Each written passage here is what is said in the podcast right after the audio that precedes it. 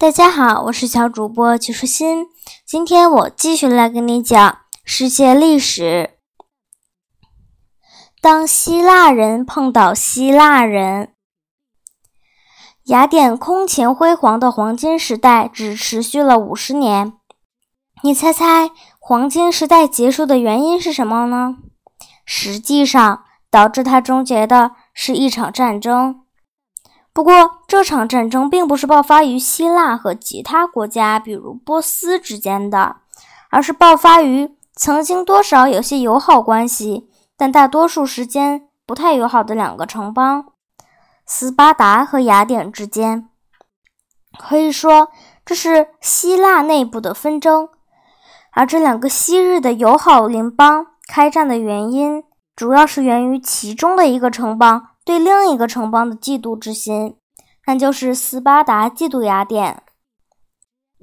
我们从前面的内容已经知道，斯巴达人都是优秀的战士，而雅典的战士们也是相当杰出的人物。然而，这两个原本实力差不多的国家，自从蒂米斯托克利在萨拉米斯海湾用自己的创造的战船将波斯人击败后，雅典就有了一支上等的舰队。而斯巴达却没有这样的一支舰队。更主要的是，在战争之后重建的雅典居然成了全世界最美丽、文明最发达的城市。雅典那些华美的建筑和它的教育文明程度这类事情，并不能引起斯巴达人的兴趣。真正让他们眼红的是雅典的舰队。斯巴达所在的位置决定它是一个内陆地区。不像雅典那样在海边或者是临近海域，因此对于他来说，建立一支舰队根本没有必要。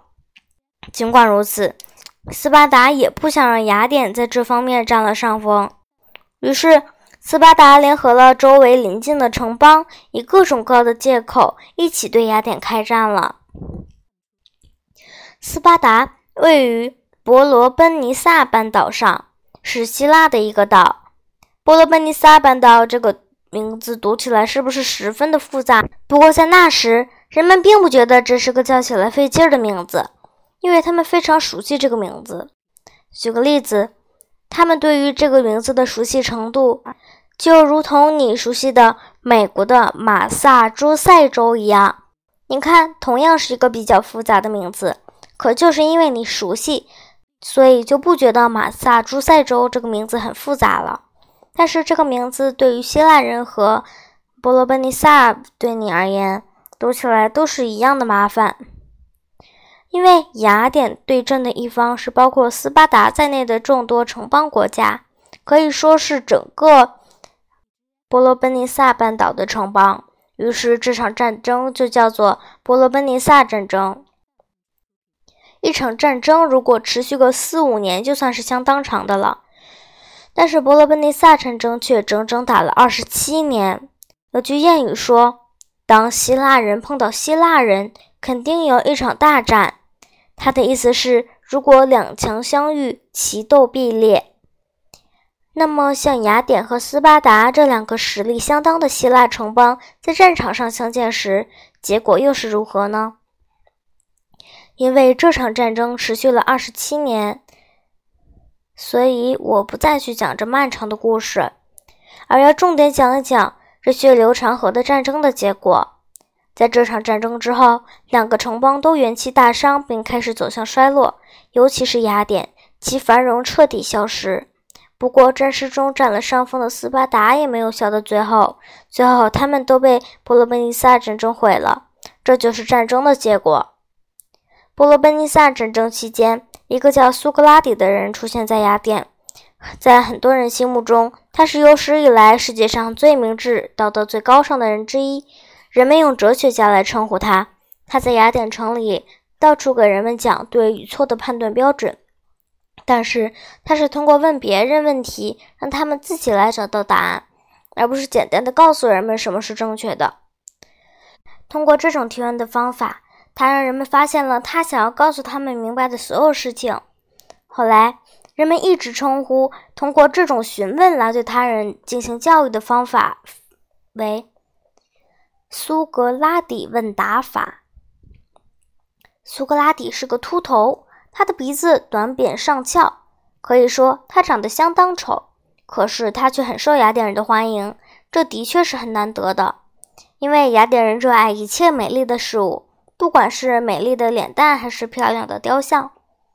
而苏格拉底的外表和美根本搭不上边儿，所以我们可以断定，雅典人被苏格拉底性格中的美好之处吸引。进而忽略了他丑陋的外貌，就如同我知道有些孩子因为敬爱自己那位特别善良、特别和蔼的女教师，所以认为她异常美丽。可这位老师一点儿也不漂亮。苏格拉底的妻子名叫赞西佩，她的脾气异常暴躁，是一个爱发牢骚的泼妇。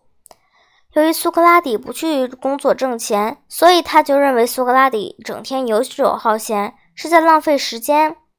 有一天，他要大声地斥责苏格拉底，声音相当大，从来骂不还口的苏格拉底只好无奈地走出家门。结果，赞西佩又从楼上将一桶水倒在他身上。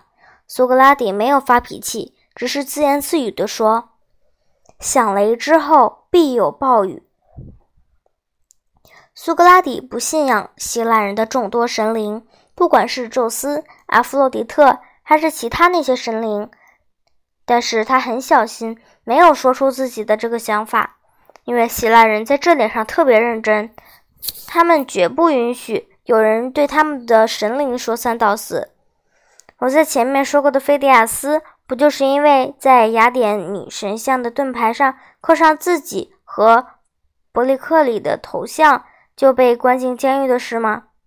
倘若有人教育年轻人不去信仰这些神灵，那他可能会被处死的。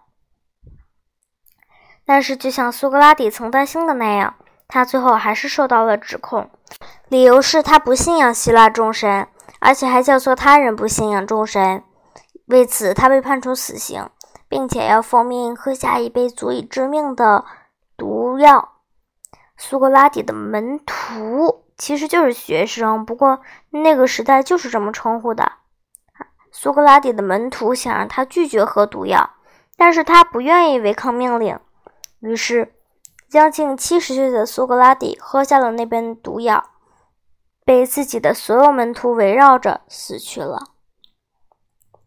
尽管苏格拉底生活在千百年前，但人们至今还牢记着他所坚信和倡导的事物。苏格拉底坚信，我们每个人都有一种良知，他告诉我们何为对，何为错。我们并不需要从书本或他人那里才能得知对错的标准，这是他坚持的信念之一。他认为人死后有另一个世界存在，即使肉身死亡了，灵魂还活着，这是他坚信的信念之二。这也就是他不畏惧自己死亡的原因吧。今天的内容就是这些啦，小朋友，拜拜。